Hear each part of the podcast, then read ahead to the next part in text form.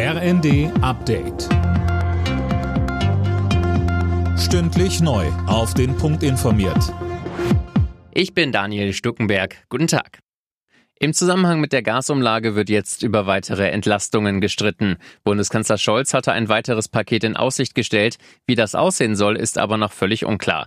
In mehreren Punkten sind sich die Ampelpartner nicht einig. Fest steht aber, dass auf viele Menschen hohe Zahlungen zukommen. SPD-Fraktionsvize Miersch sagte im ersten, Ich glaube, es ist zentral, dass wir Anfang nächsten Jahres auf alle Fälle direkte Zahlungen auch haben, die die Menschen spüren. Über Steuervergünstigungen, die 23, 24 wirken, das ist zu spät.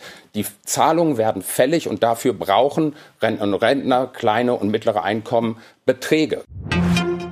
Auf der von Russland besetzten Halbinsel Krim ist wieder ein russisches Munitionslager explodiert. Moskau nennt als Ursache einen Brand, dadurch sei dann Munition explodiert. Erst letzte Woche war ein Militärflugplatz auf der Halbinsel durch Explosionen schwer beschädigt worden.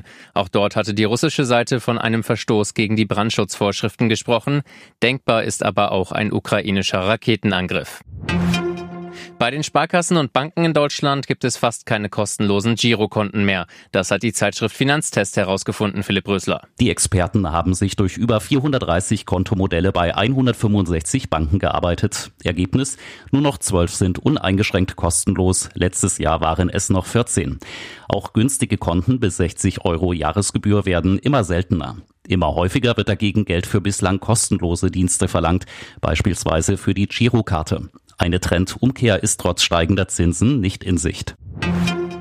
Nach Jahrzehnten hat sich die Oscar Academy bei der indigenen Schauspielerin Little Feather entschuldigt. Sie hatte 1973 im Namen von Marlon Brando die Annahme der Auszeichnung verweigert und war dafür ausgebuht worden. Brando wollte damit gegen den Umgang mit Ureinwohnern in Hollywood protestieren. Alle Nachrichten auf rnd.de